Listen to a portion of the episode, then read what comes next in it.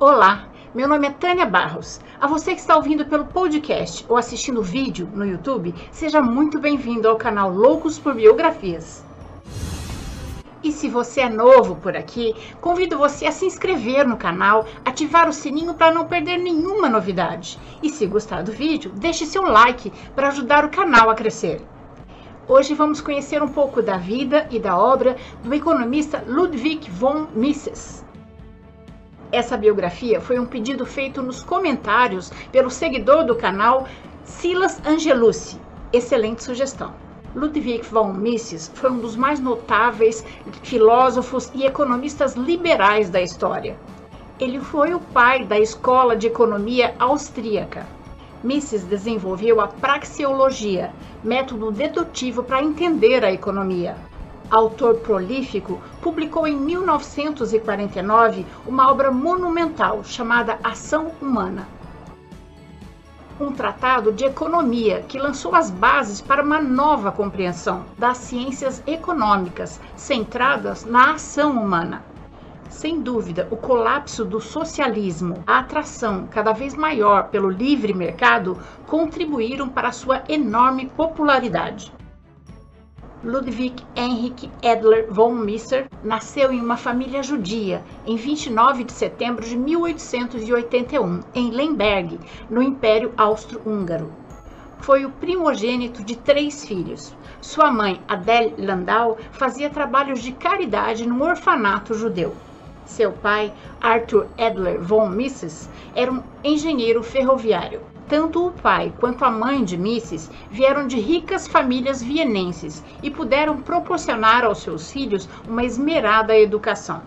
Entrando na Universidade de Viena na virada do século, Mises descobriu o livro Princípios da Economia Política, de Karl Menger, e passou a enxergar a importância de uma economia de livre mercado. Mises se tornou excelente aluno de pós-doutorado nos famosos seminários da Universidade de Viena. Dentre as suas grandes realizações está a contestação devastadora da teoria do valor-trabalho de Karl Marx. Mises executou aquela que era considerada uma tarefa impossível, mais ou menos o que hoje seria chamado como integrar a macroeconomia na microeconomia. Em seu primeiro grande trabalho, A Teoria da Moeda e do Crédito de 1912, seus colegas austríacos não aceitaram essa integração. E Mises então foi obrigado a tomar uma atitude mais enérgica, fundando a escola neo-austríaca. Como fundador da escola neo-austríaca de economia, a teoria dos ciclos econômicos de Mises, que dizia que a culpa de inflações e depressões era dos créditos bancários inflacionados e encorajados pelos bancos centrais. Essa teoria foi adotada pelos jovens economias da Inglaterra em 1930 como a melhor explicação para a Grande Depressão. O socialismo comunismo havia triunfado na Rússia e em grande parte da Europa durante e depois da Primeira Guerra Mundial. Em 1920, três anos após o golpe que destronou o Império da Rússia, von Mises já denunciava a catástrofe que os socialistas traíam para a economia e para as liberdades civis. Mises e seu seguidor Hayek desenvolveram essa teoria dos ciclos, pela qual Mises foi capaz de alertar a um mundo desavisado que a amplamente proclamada nova era de prosperidade permanente dos anos 20 era uma fraude e que seu inevitável resultado seria a corrida aos bancos e a depressão. As teorias de von Mises foram comprovadas com a crise de 1929, a famosa quebra da Bolsa de Nova York. Mises havia previsto essa catástrofe dois anos antes, quando recusou a oferta de emprego de um banco vienense, contra a vontade da sua noiva, dizendo: Uma grande crise está a caminho e eu não quero de jeito nenhum o meu nome atrelado a tudo isso. Mises foi contrário aos sindicatos, aos direitos trabalhistas, aos partidos políticos, ao nacionalismo e a qualquer intervenção e regulamentação do Estado na economia. Ele mostrou que sem a propriedade privada, o cálculo econômico é impossível. o que inviabiliza o socialismo.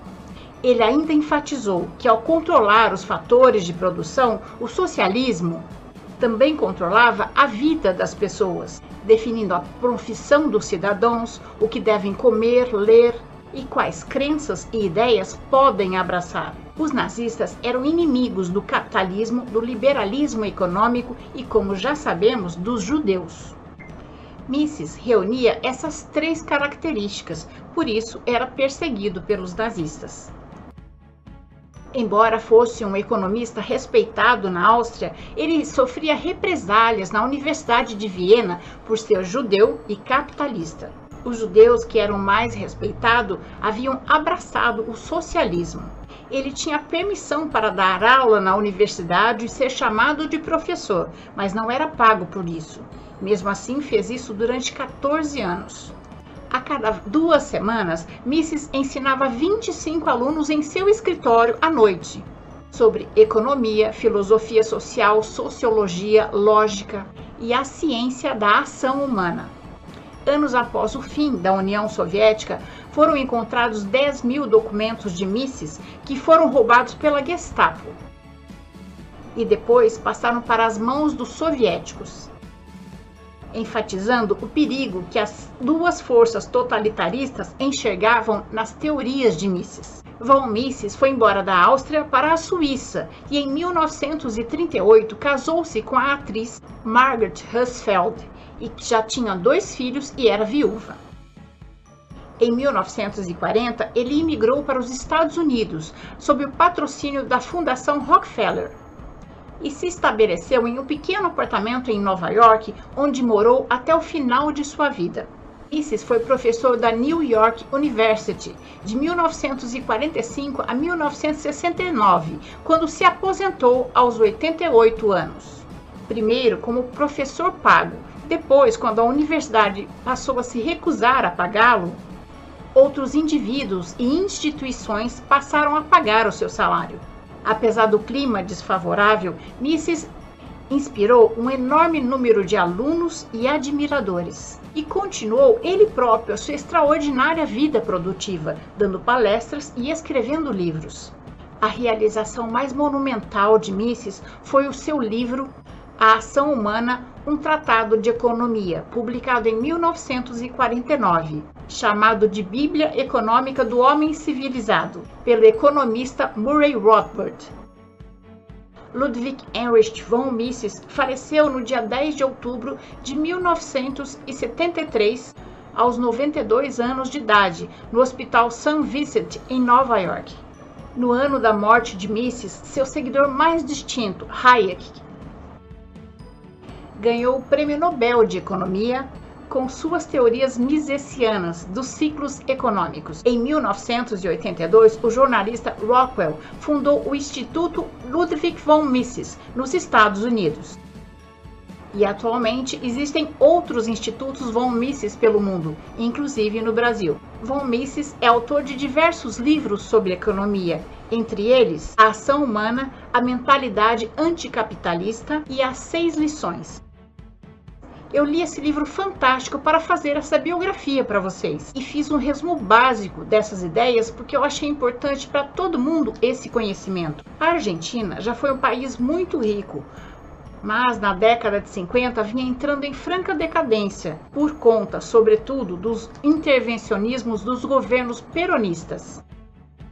Em 1959, von Mises foi convidado pelo Instituto Econômico de Liberdade em Buenos Aires para proferir seis palestras. As principais ideias dessas palestras viraram um livro, As Seis Lições. Os temas dessas palestras foram capitalismo, socialismo, intervencionismo, inflação, investimento externo e políticas e ideias. Na primeira palestra sobre o capitalismo, Mises relembra que o capitalismo moderno floresceu durante a Revolução Industrial, permitindo ganhos de produtividade e riqueza que fizeram a população da Inglaterra dobrar de 1760 a 1830. Antes disso, as pessoas trabalhavam no campo, nas fazendas.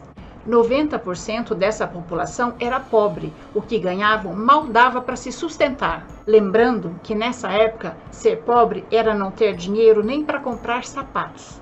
As pessoas não tinham oportunidades. Quem nascia rico continuava rico, quem nascia pobre morria pobre. As primeiras indústrias de beneficiamento funcionavam para atender a classe mais abastada, mas foram surgindo grupos de pessoas capazes de produzir em massa produtos mais baratos, mais acessíveis também para a população de baixa renda. Aí, no século XIX, as pessoas adquiriram mais qualidade de vida por conta do trabalho nas indústrias e não queriam mais trabalhar no campo. Elas nas indústrias ganhavam melhor e tinham dinheiro para comprar sapato, comida, roupa para a família, fazendo a roda do capitalismo girar. Um exemplo dos dias de hoje para ilustrar melhor é a Fiat, uma grande fábrica que produz carros populares e é capaz de atender uma grande faixa da população. Você consegue ver um Fiat a cada quarteirão, já a Porsche também é uma grande empresa, mas voltada para um número pequeno da população com esse poder aquisitivo. Você não consegue ver um Porsche a cada esquina. Mas o capitalismo sempre foi alvo de críticas, sobretudo de Marx, que dizia que o capitalismo só servia para tornar os ricos mais ricos e os pobres mais pobres. Mises dizia que Marx estava completamente enganado, pois o capitalismo traz muitos benefícios para uma cadeia de pessoas. Vamos supor que eu consiga juntar um milhão de reais e guarde esse capital em um banco. O banco não vai ficar com o meu dinheiro parado, ele vai emprestar, investir. Aí, o seu João quer abrir um negócio. Ele vai ao banco e pega dinheiro emprestado e aluga ou compra um ponto, compra maquinário, matéria-prima, contrata funcionários. Veja a cadeia de pessoas que foi beneficiada pela empresa do seu João, antes mesmo dele ter o retorno do seu investimento. O capitalismo evoluiu. Hoje existem mais opções de ganho para todos. A renda excedente de cada pessoa é que move a economia. Os trabalhadores hoje são também os clientes das empresas e elas têm que tratá-los bem para que possam continuar existindo. Hoje, por exemplo, qualquer pessoa pode ser dona de uma parte de uma empresa listada na Bolsa de Valores. Mises encerra essa lição dizendo que não existe milagre econômico. A diferença básica entre países desenvolvidos e países em desenvolvimento é a quantidade de capital investido neste país. Na segunda palestra sobre o socialismo, Mises explica que o indivíduo não tem poder de escolha. Quem escolhe por ele é o Estado. As pessoas são submetidas a um planejamento governamental que é totalitário, ou seja, controla tudo. Ele usa como exemplo o pintor Van Gogh, que durante toda a sua vida vendeu apenas uma tela e foi para um primo. E viveu a vida toda sendo sustentado pelo irmão, Hoje não se compra uma tela de Van Gogh, por menor que seja, por menos de 200 mil dólares. Suponhamos que Van Gogh estivesse vivendo sobre um regime socialista. Provavelmente o seu destino teria sido bem diferente. O governo socialista teria perguntado aos seus tecnocratas se Van Gogh tinha mesmo talento para ser pintor e se ele merecia algum subsídio do governo para ser artista mas como os quadros de Van Gogh não vendiam, provavelmente ele seria obrigado a mudar de profissão. Ele termina essa palestra dizendo que na década de 50, a extinta União Soviética, que era socialista, tinha uma qualidade de vida muito inferior que o seu rival, que era capitalista, os Estados Unidos e que a ascensão da Alemanha, que impressionou o mundo após ser destruída na Segunda Guerra, se deu por ter deixado o socialismo e optado pelo capitalismo, abrindo campo para investimento externo, novas riquezas e diversificação do seu mercado. Na palestra sobre o intervencionismo, Mises começa dizendo que o melhor governo é aquele que não governa. Só que no intervencionismo, o governo não se restringe apenas a proteger a segurança do país. O governo quer controlar o mercado, os salários, os juros e por aí vai. Ele dá como exemplo o que aconteceu na Revolução Francesa. que imprimiu mais papel moeda e colocou em circulação. O resultado foi que, com mais dinheiro circulando, a moeda desvalorizou e houve aumento geral dos preços. O governo intervindo dessa forma no mercado só pode trazer uma série de fracassos. Mises usou como exemplo a produção do leite. Se o governo resolve intervir no preço do leite, dizendo que é um alimento básico para as crianças, para as famílias, e coloca um decreto diminuindo o valor do preço do leite. Só que com o valor estipulado para a venda do leite pelo governo, o produtor de leite passa a ter prejuízo. Então ele vai procurar outra forma de ganhar dinheiro. O governo vê que os, o leite sumiu das prateleiras do supermercado e vai questionar o produtor de leite que diz: "Mas com o preço estipulado pelo governo para a venda do leite, eu estava praticamente é, pagando para trabalhar. A ração é cara, eu tenho muitos gastos. E o que o governo faz? Ele vai até o produtor de ração e intervém no preço da ração também. Isso vai gerando uma cadeia de intervencionismo que vai longe. O Estado intervencionista leva a sua economia à inflação, que é nosso próximo assunto. Todo brasileiro com mais de 30 anos sabe bem o efeito da inflação em sua vida. Mas, sem dúvida, o caso mais emblemático é o da Alemanha. O então governo de Weimar não poupou as máquinas de impressão para recuperar a economia num país endividado e empobrecido no pós-guerra. Essa distorção ficava evidente no dia a dia das pessoas, que cada vez mais confiavam menos no governo, mas este não hesitava em colocar mais dinheiro no mercado, inflacionando a moeda. A situação ficou tão ruim que em 1914 um dólar valia 4 marcos. Nove anos depois, o mesmo dólar valia inacreditáveis 4,2 trilhões de marcos. As famílias praticamente preferiam queimar o dinheiro a comprar carvão e madeira no inverno. As crianças brincavam com um monte de notas que passaram a não valer quase nada. Mises explica melhor isso dizendo: Imagine que tenha uma oferta de caviar com o mesmo preço da oferta de batatas. O que vai acontecer com os preços do caviar? Os preços do caviar vão ficar bem mais baratos do que são vendidos atualmente, não é mesmo? Da mesma forma, se a quantidade de dinheiro aumenta, o poder de compra desse dinheiro diminui, fazendo com que os preços tenham que ser reajustados. Essa é a conta básica da inflação. O próximo assunto que Michel tratou foi o investimento externo. Ele adota um tom otimista e chama o investimento externo de o maior acontecimento do século XIX. Em geral, esses países possuem uma capacidade de capital muito baixa e uma qualidade de vida baixa. E se fosse depender de investimentos internos, esses países demorariam muito para se desenvolver.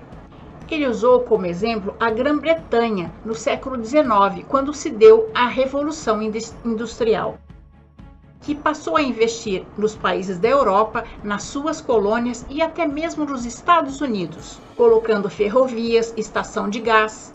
Esses países, sem esse investimento externo, talvez tivessem demorado décadas para se desenvolver como se desenvolveram. Mas, para que exista investimento externo, é importante que o governo dê segurança jurídica aos investidores. Um exemplo triste, mas contemporâneo, vem do próprio Brasil, que investiu em campos de produção de gás na Bolívia.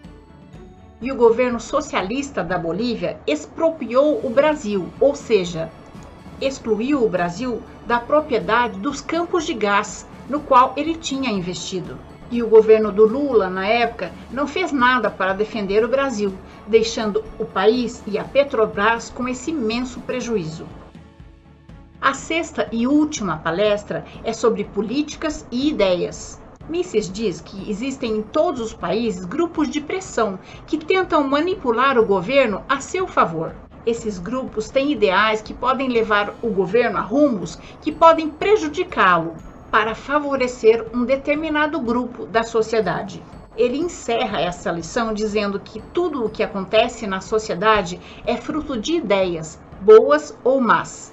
Por isso, precisamos lutar contra as más ideias e tudo o que não é bom na vida pública. E essa é a nossa história de hoje. Eu espero ter contribuído para que seu dia tenha momentos muito agradáveis. Se você gostou, deixe seu joinha, compartilhe esse conhecimento com os amigos. Juntos somos mais fortes. O canal Loucos por Biografias traz novas biografias a cada quatro dias, em áudio nos podcasts e em vídeos no YouTube. Clique no sininho para ser avisado das próximas novidades. Até mais!